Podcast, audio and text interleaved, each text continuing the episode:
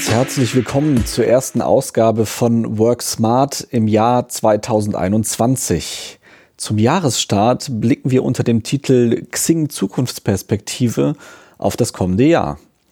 Mein Name ist Stefan Mauer, ich bin Redakteur bei Xing News und ich freue mich sehr, dass ich heute mit einer ganz besonderen Frau sprechen kann. Susanna Randall könnte schon bald die erste deutsche Astronautin auf der Internationalen Raumstation sein. Auch ihr Jahr 2020 wurde durch das Coronavirus ganz schön durcheinandergewirbelt. Umso gespannter sind wir, was sie uns zu 2021 zu erzählen hat. Hallo Susanna, sehr schön, dass du heute mit uns sprechen kannst. Hallo. Eigentlich ist 2020, bevor wir jetzt zum Jahresausblick kommen, 2020 ist für dich anders verlaufen, als du es geplant hattest. Eigentlich hätte die Möglichkeit bestanden, dass du in diesem Jahr schon als erste deutsche Astronautin auf die internationale Raumstation kannst. Wie hat das so dein Jahr 2020 geprägt und verändert? Ja, also mein 2020 ist definitiv anders, als ich mir vorgestellt hatte, ganz klar. Aber ich glaube, das geht allen Menschen so auf der ganzen Welt. Ähm, also es war so, dass sich der Starttermin sowieso schon eigentlich auf 2021 verzögert hatte. Das lag vor allen Dingen auch daran, dass eben, dass wir auf SpaceX warten mussten. Die haben ja jetzt ähm, zum ersten Mal im Sommer, in diesem Sommer, das haben sie 2020 geschafft, muss man sagen, die ersten Menschen wieder von amerikanischem Boden mit eben der, mit der SpaceX, mit der Crew Dragon, mit diesem Raumschiff zur ISS, der Internationalen Raumstation geschickt. Und das war für uns natürlich ein Riesenmeilenstein. Wir wollen ja eben mit SpaceX fliegen und da war klar, wir müssen halt abwarten, ob diese Tests auch mit Astronauten an Bord erfolgreich verlaufen. Also das wäre jetzt eh schon 2021 gewesen, aber wir haben natürlich gehofft, dass wir 2020 ähm, sehr viel trainieren können, äh, vielleicht auch schon eine Mission sicher haben, die Finanzierung vor allen Dingen auch stemmen. Also wir waren Anfang des Jahres, bevor das mit Corona losging, waren wir in sehr guten, intensiven Gesprächen mit vielen Politikern auch die uns auch Unterstützung zugesagt haben zum Teil. Das Ganze ist jetzt natürlich durch Corona, also im März, dann einfach implodiert, weil natürlich klar, alle hatten was anderes zu tun, als jetzt äh, über Raumfahrt nachzudenken. Da gab es andere Prioritäten. Eigentlich ein recht ruhiges Jahr im Vergleich zu dem, was wir so geplant hatten, denke ich. Also wir haben die Zeit eigentlich relativ gut noch genutzt. Also wir haben sehr viel Theorie jetzt nachgeholt, die vielleicht davor bei den ganzen Terminen ein bisschen zu kurz gekommen ist. Also wir haben jetzt virtuelle Vorlesungen ganz viel besucht. Wir konnten auch ähm, ein Training machen in der Zentrifuge ähm, im Juni, als es alles ein bisschen gelockert wurde. Aber klar, also wir haben jetzt nicht trainieren können, wie wir es uns vorgestellt hatten. Wir finanzieren uns ja auch viel über Events, also ähm, dass wir eben Präsentationen halten, Keynotes. Und das ist natürlich jetzt alles einfach weggefallen, das ganze Jahr. Also das Jahr war jetzt eigentlich ja, eher so ein bisschen ruhig, eher ein bisschen ja auch auf uns selber wieder besinnen, ähm, wo möchten wir jetzt hin, ähm, wie machen wir weiter, können wir weitermachen, wie wollen wir das alles angehen. Ähm, aber definitiv anders, als ich es mir vorgestellt hatte. Wenn man jetzt aufs nächste Jahr schaut, da ist ja auch viel Vorbereitung. Du hast ja immer noch keinen genauen Termin, wie das jetzt funktioniert, wann der Start stattfinden kann. Ich stelle mir das sehr schwierig vor, sich als Astronautin man bereitet sich ja doch sehr punktuell und zielgenau auf eine relativ kurze Zeitspanne vor, in der man dann halt natürlich zu 100 Prozent am besten funktionieren soll. Da die Balance zu finden, einerseits geduldig zu sein, andererseits aber auch die Energie aufrecht zu erhalten, um eben auf dem Level zu bleiben, auf dem man ja sicherlich auch sein muss. Wie gehst du damit um? Ja, es ist tatsächlich sehr schwierig und vor allen Dingen, also ich bin wirklich kein geduldiger Mensch. Das ist ähm, definitiv nicht meine Stärke.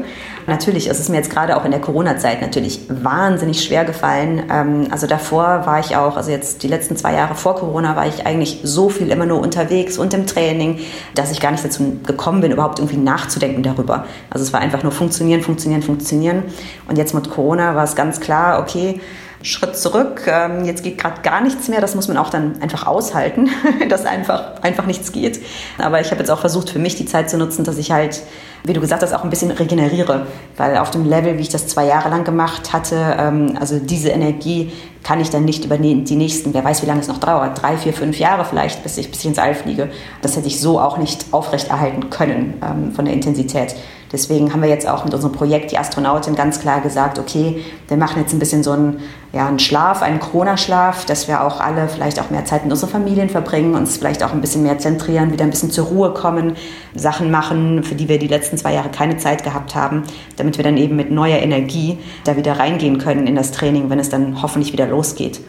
Bei uns ist es so vom Training her, wir haben jetzt das Basistraining so gut wie abgeschlossen. Also uns fehlen jetzt noch ein paar Vorlesungen, die wir jetzt bis Ende November fertigstellen möchten. Und dann ist es sowieso so, dass wir eigentlich schon qualifiziert sind sozusagen als Astronauten und jetzt für unsere Mission, also für die spezifische Mission trainieren müssen.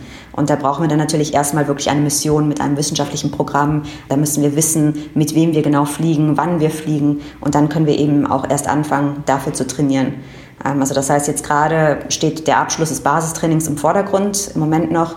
Und danach werden wir dann ein bisschen schauen, wie es mit Corona weitergeht, wie es mit der Politik weitergeht, mit der Finanzierung, wo SpaceX und die NASA auch stehen und uns dann ein bisschen neu ausrichten und schauen, wann dann eben ein Start möglich sein wird.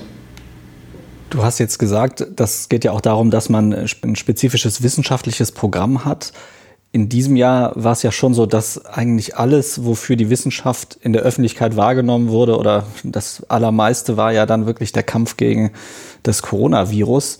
Wie äh, blickst du da auf 2021? Also war das irgendwie gut für die Wissenschaft so als Ganzes, dass sie jetzt einfach mal so im Fokus war oder noch ist? Und äh, kann es ihr gelingen, sich von dieser virenspezifischen Wahrnehmung wieder irgendwie ein bisschen zu lösen und davon dann zu profitieren? Oder würdest du sagen, das war sogar vielleicht eher negativ für die allgemeine Wahrnehmung von dem, was Wissenschaft so leistet für die Menschheit? Das ist eine schwierige Frage. Also ich, ich bin dankbar dafür, dass die Wissenschaft und vor allen Dingen die Notwendigkeit der Wissenschaft jetzt in der allgemeinen Bevölkerung irgendwo angekommen ist, weil wir gesehen haben, okay, wir haben eben dieses Virus, ohne Wissenschaft können wir es nicht besiegen. Aber natürlich äh, wurde die Wissenschaft auch sehr kritisiert. Also es wurde immer kritisiert, ja, wir wissen ja eigentlich noch gar nichts und äh, eine Woche gibt es ein Resultat und die, die Woche darauf ist es schon wieder falsch und dann gibt es ganz neue Erkenntnisse. Und für mich war das eigentlich immer klar. Also so funktioniert eben die Wissenschaft. Also es ist so, man macht Vorstöße in einem neuen Gebiet mit einer Gruppe vielleicht, äh, forscht dann etwas, publiziert das und dann kommt immer ein Backlash. Also dann kommen immer andere Teams, die sagen, nein, ganz so richtig, so kann man das auch nicht machen. Und es ist immer ein Diskurs und die wissenschaftlich so vorherrschende Meinung ändert sich ja auch mal ständig. Und das war bei Corona nicht anders.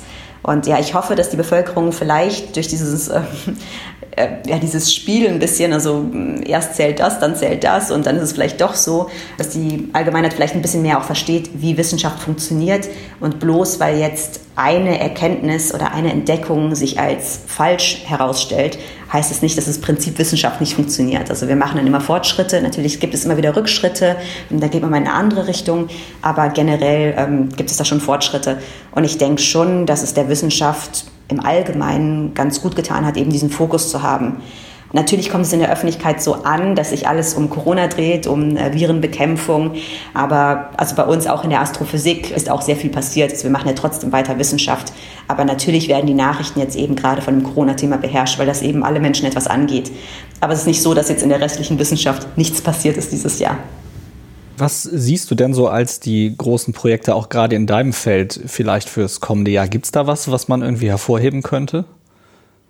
Ja, das wird auch alles bei uns davon abhängen, wie wir mit den Teleskopen jetzt weitermachen können. Also wir sind auch in der beobachtenden Astrophysik sind wir sehr stark eingeschränkt gewesen. Ich arbeite für das ALMA-Teleskop, das steht in Chile. Und das mussten wir komplett schließen. Also ab März waren wir jetzt wirklich komplett geschlossen, haben gar keine Beobachtungen machen können. Wir fangen jetzt langsam wieder an, die Antennen wieder anzufahren. Da gibt es einige Probleme, weil eben alles auf 5000 Metern Höhe steht und überhaupt nicht dafür konzipiert war, ein halbes Jahr ausgeschaltet zu sein.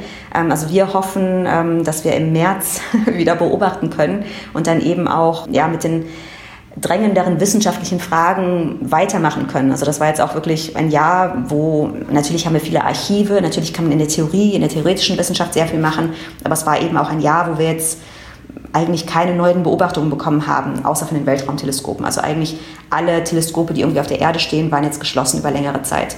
Klar, man hat den Nobelpreis gesehen jetzt, ähm, die die Beobachtungen der Sterne, also die Sternbewegung um das schwarze Loch. Äh, das ist natürlich wahnsinnig spannend. Das ist was, was jetzt eigentlich abgeschlossen ist, auch mit dem Nobelpreis. Aber dann gibt es alle möglichen anderen Themen. Also zum Beispiel gab es, das fand ich jetzt sehr spannend, eben die mögliche Entdeckung von Phosphan auf der Venus. Und jetzt kommen natürlich schon die ersten Gegenargumente, also die ersten Publikationen, wo die Leute sagen, nein, es ist gar nicht so und, und ähm, das kann man überhaupt nicht sehen und statistisch und was weiß ich. Und da wäre es jetzt natürlich total wichtig, zum Beispiel bei dem Thema neue Beobachtungen machen zu können, um zu verifizieren, was da auch wirklich passiert ist. Und also ich glaube, wir Wissenschaftler warten jetzt einfach total sehnsüchtig darauf, dass die Teleskope wieder aufmachen und dass wir eben unsere Beobachtungen fortsetzen können. Das heißt, trotz der Möglichkeit, äh, nächstes Jahr vielleicht ins All zu fliegen, äh, konzentriert sich deine Vorbereitung aufs nächste Jahr aktuell tatsächlich eher auf das, was ist hier möglich mit den Teleskopen, mit den Beobachtungen von der Erde aus. Also bei mir war es ja immer schon so, ähm, ich habe das mit der Astronautin ja nie Vollzeit gemacht, es war immer 50-50. Also das ist auch nötig, weil wir eben ein privat finanziertes Projekt sind. Also das heißt, ähm, gerade jetzt zu der Corona-Zeit bin ich heilfroh, dass ich einen normalen Job habe, für den ich auch bezahlt werde, weil uns eben jetzt bei der Astronautin komplett die Einnahmen weggebrochen sind. Ich war immer während der ganzen Ausbildung, habe ich 50 Prozent eben bei der ESO, bei der Europäischen Südsternwarte als Astrophysikerin ganz normal weitergearbeitet, wie ich es auch vorher gemacht habe. Also ich bin ja jetzt seit 13 Jahren hier habe dann meinen Job sozusagen weiterlaufen lassen und die andere Hälfte der Zeit habe ich mich eben auf die Astronautin ähm, konzentriert. Und gut, jetzt gerade ist mit der Astronautin ist eben ein bisschen weniger los, wie ich gesagt habe, weil ja keine Präsenztrainings, keine Veranstaltungen und so weiter. Klar, dann konzentriere ich mich auf auf meinen ja, Job, der mich bezahlt, was, wenn man in München wohnt, in der Corona-Zeit auch sehr wichtig ist. Und ich konzentriere mich eben auch darauf, unser zweites Ziel, was wir mit der Astronautin haben, das ist ja eben Mädchen und Frauen, äh, besonders aber auch aus Menschen generell, die Allgemeinheit für wissenschaftliche Themen zu begeistern. Da konzentriere ich mich jetzt gerade drauf. Also eben, weil mit der Astronautin gerade jetzt ein bisschen so dieser Winterschlaf herrscht. Ich habe jetzt angefangen, zum Beispiel ähm, für TerraX, Lesch und Co. YouTube-Videos zu moderieren zu unterschiedlichsten wissenschaftlichen Themen. Da habe ich darüber gesprochen, ähm, was es braucht, um Astronautin zu werden zum Beispiel, aber auch eben über diese Venus-Resultate. Das mache ich jetzt gerade mit sehr viel Begeisterung und also mir wird nicht langweilig. Du hast jetzt gerade äh, schon gesagt, dass du schon auch gezielt versuchst, äh, junge Frauen und Mädchen irgendwie anzusprechen und auch für wissenschaftliche astrophysische Themen zu interessieren. Da wird es ja sicherlich auch so eine Art Winterschlaf gegeben haben, weil du ja äh, keine Präsenzveranstaltungen und so mehr machen konntest. Wie ist da so dein Ausblick? Vielleicht auch nicht nur ins nächste Jahr, sondern vielleicht auch in die nächsten paar Jahre. Also wir sind da ja immer noch relativ weit hinterher, wenn man in die Statistiken schaut. Ist da zum Beispiel durch so äh, Initiativen wie die Astronautin vielleicht auch mal irgendwann einen Durchbruch zu erwarten oder wo liegen da immer noch unsere, unsere Defizite? Warum kommen wir da nicht weiter so wirklich? Mir wird diese Frage natürlich immer gestellt und ich weiß bis heute keine wirklich befriedigende Antwort darauf. Ähm, also warum wir in Deutschland auch unseren Nachbarländern oft ähm, hinterherhängen, was jetzt die Gleichberechtigung, also im Hinblick auf eben die Repräsentation von Frauen und Mädchen in naturwissenschaftlichen Bereichen angeht. Ich kann immer nur spekulieren. Also es ist schon so, dass Deutschland dann doch relativ konservativ immer noch ist in der Hinsicht. Gerade was jetzt so die Mutterrolle angeht und ähm, Frauen, wenn sie Kinder haben, das ist mal ganz, ein ganz, ganz schwieriges Thema in Deutschland noch. Aber es ist eben auch so, ja, dieses Mädchen, habe ich das Gefühl zumindest, oft nicht so interessiert. Also bei mir war das auch in der Schule so.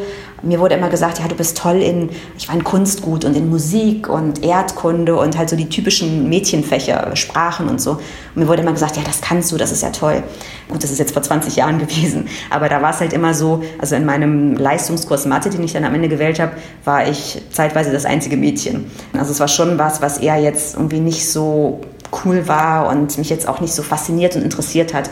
Und ich denke, da haben wir auch mit der Astronautin schon wahnsinnig viel erreicht. Also, dass wir einfach zeigen, es gibt eben Frauen in diesen Männerdomänen und diese Frauen sind auch richtige Frauen und die haben auch ein Leben, was Spaß macht. Also das war für mich früher immer so, ich habe dann immer nur irgendwelche Nerds in Karohemden gesehen, die dann irgendwie mit Physik was am Hut hatten. Da habe ich gedacht, boah, so will ich ja nicht sein. Ich will ja auch meine Freunde sehen und ich will ja auch Spaß haben und ich will ja auch irgendwie eine Frau sein und ähm, ich will ein ganz normales Leben haben. Und für mich war das dann immer ja, entweder ich werde so ein Nerd oder, oder halt nicht und dann mache ich aber eben nichts mit Wissenschaft.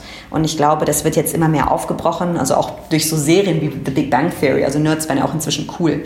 Aber wir möchten eben auch zeigen mit der Astronautin, dass es halt möglich ist, das alles zu verbinden, also ein normales Leben zu haben und einen richtig coolen Job zu haben, der auch Spaß macht, der aber eben im Bereich Technik, Naturwissenschaften ist.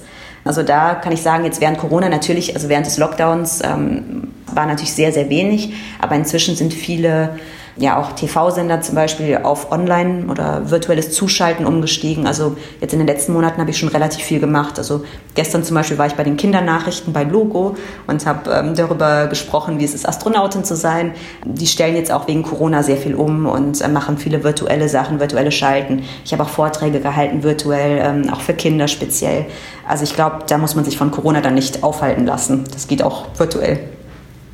Das klingt ja schon so ein bisschen so, als wäre das schon auch eine Generationenfrage, dass man also gerade jungen Frauen und Mädchen, dass man sie darauf aufmerksam macht, wenn sie sowas typisch, so, so, so ein Mädchenfach gut sind. Also das scheint ja auch so zu sein, dass immer noch da einfach dann mehr Gewicht draufgelegt wird, als wenn die Talente nun mal auch woanders liegen, zum Beispiel bei Mathe oder so. Das heißt, würdest du schon sagen, dass das eine Generationenfrage ist, dass vielleicht auch die LehrerInnen, dass die vielleicht auch mal eine andere Perspektive brauchen oder dass wir da einfach auch mal einen Generationenwechsel brauchen? Also ich glaube schon, dass sich was getan hat. Im Vergleich zu vor 20 Jahren habe ich schon das Gefühl, dass sich mehr Mädchen auch trauen zu sagen, zum Beispiel, hey, ich finde das spannend, ich interessiere mich für Physik zum Beispiel. Also ich glaube, es hat sich schon etwas verändert. Aber eben noch nicht wirklich genug. Also was ich immer ganz oft höre, und das sind jetzt nicht nur Mädchen, sondern auch also wirklich erwachsene Frauen, gestandene Frauen, die mitten im Berufsleben sind und jetzt auch nicht dumm und ähm, also auch nicht ungebildet, ähm, die sagen aber dann oft, wenn die Sprache auf irgendwas Mathematisches zum Beispiel kommt oder auch einfach mit logischem Denken irgendwas, sagen die, ah, das kann ich ja gar nicht, das kann ich ja gar nicht, ah, das liegt mir eher gar nicht. Und da denke ich halt immer, woher weißt du das denn?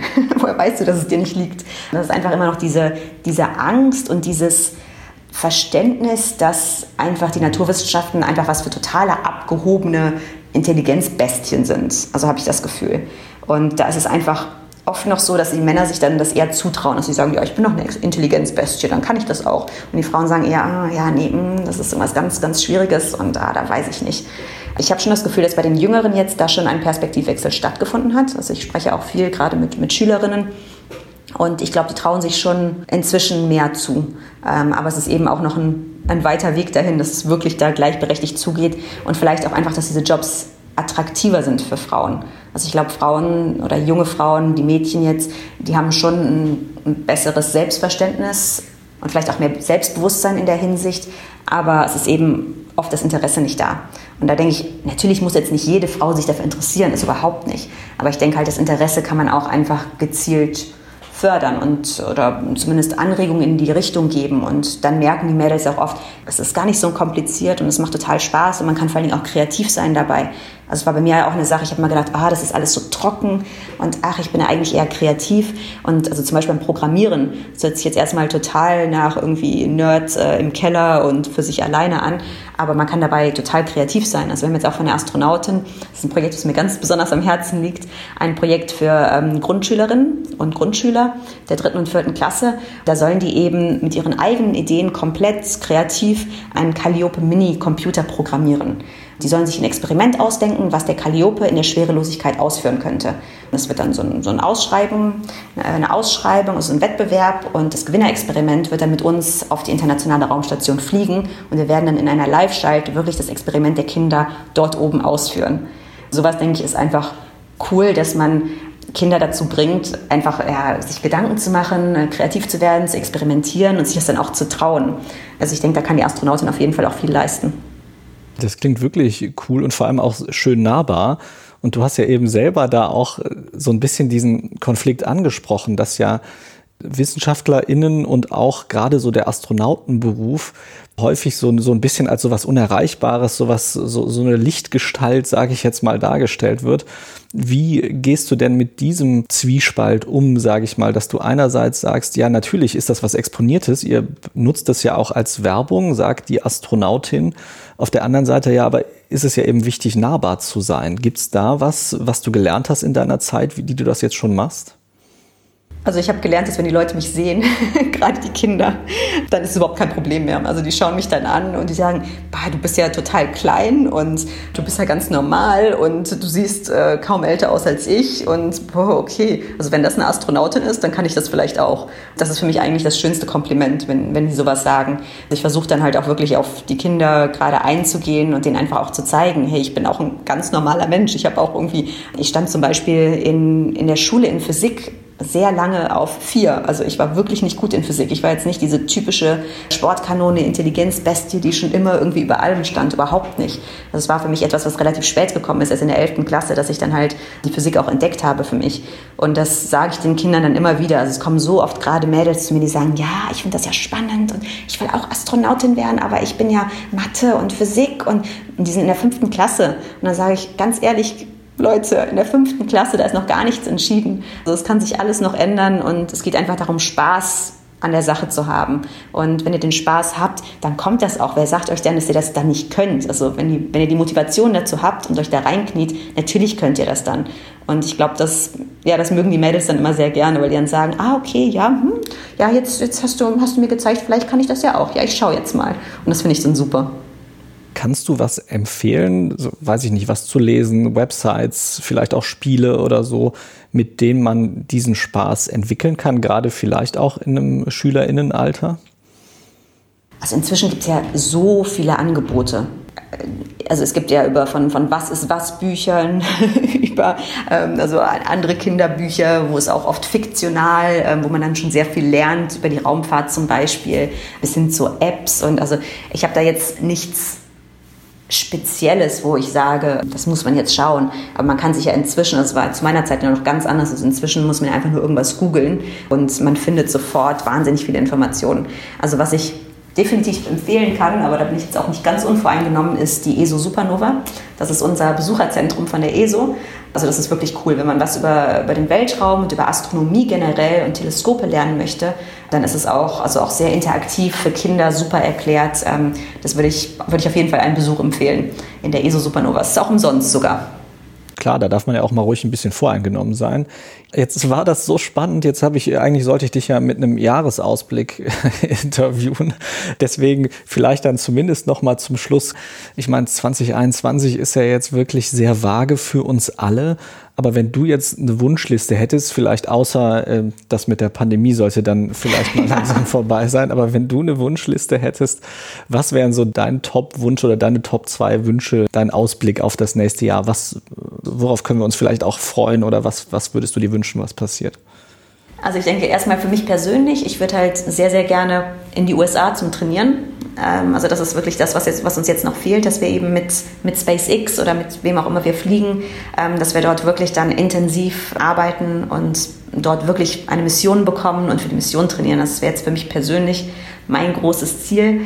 Und äh, ich denke, für die Gesellschaft generell hoffe ich, dass wir vielleicht ich weiß, das hört sich total abgeklatscht an und ich, also ich, meistens werde ich auch sauer, wenn ich sowas höre, aber dass wir irgendwie versuchen können, das, was wir jetzt ein bisschen durch die Pandemie gelernt haben, dass wir das auch mitnehmen in eine Zeit, wo natürlich hoffentlich, und das hoffen wir alle, sich die Sachen wieder normalisieren. Dass wir vielleicht auch sehen, welchen Stellenwert die Wissenschaft jetzt während dieser Pandemie gehabt hat und dass wir dem auch mehr Aufmerksamkeit schenken. Also ich würde mir halt auch wünschen, dass ähm, ja, diese Verschwörungstheorien und das alles, ähm, dass sich das ein bisschen dann widersetzt. Also ich verstehe das schon, die Leute haben irgendwie Angst, ähm, die müssen sich an irgendwas klammern, aber ich hoffe, dass wir jetzt auch durch Corona vielleicht zeigen konnten, Technik ist wahnsinnig wichtig. Also ich glaube, das ist jetzt bei jedem angekommen, wie wichtig Digitalisierung und Technik und diese ganzen virtuellen Möglichkeiten, wie wichtig das ist. Und dass wir das auf jeden Fall behalten und dass wir auch ähm, im Auge behalten, ja, hey, die Wissenschaft hat uns hoffentlich dann am Ende durch einen Impfstoff durch diese Pandemie gebracht. Wir sollten die Wissenschaft weiter unterstützen und vor allen Dingen auch in die, in die Allgemeinbildung vielleicht auch ein bisschen mehr aufnehmen. Also das ist das, was ich mir wünschen würde, dass sich dann mehr Menschen vielleicht auch einfach ähm, als Laien für wissenschaftliche Themen interessieren, ja eben also durch die Pandemie irgendwie darauf kommen, ja, dass, dass die Wissenschaft notwendig ist, dass sie uns auch im alltäglichen Leben helfen kann. Ja, das wäre doch wirklich eine positive Nachwirkung davon. Das bleibt ja. sehr zu hoffen. Ich danke dir ganz, ganz herzlich für dieses wirklich super spannende Gespräch und äh, ich bin, ich drücke die Daumen, dass das alles klappt mit deinen Plänen und ich würde mich sehr freuen, wenn wir dann irgendwann nochmal sprechen und wir dann vielleicht dann aus dem Weltraum können, wie es dann dort war. Genau.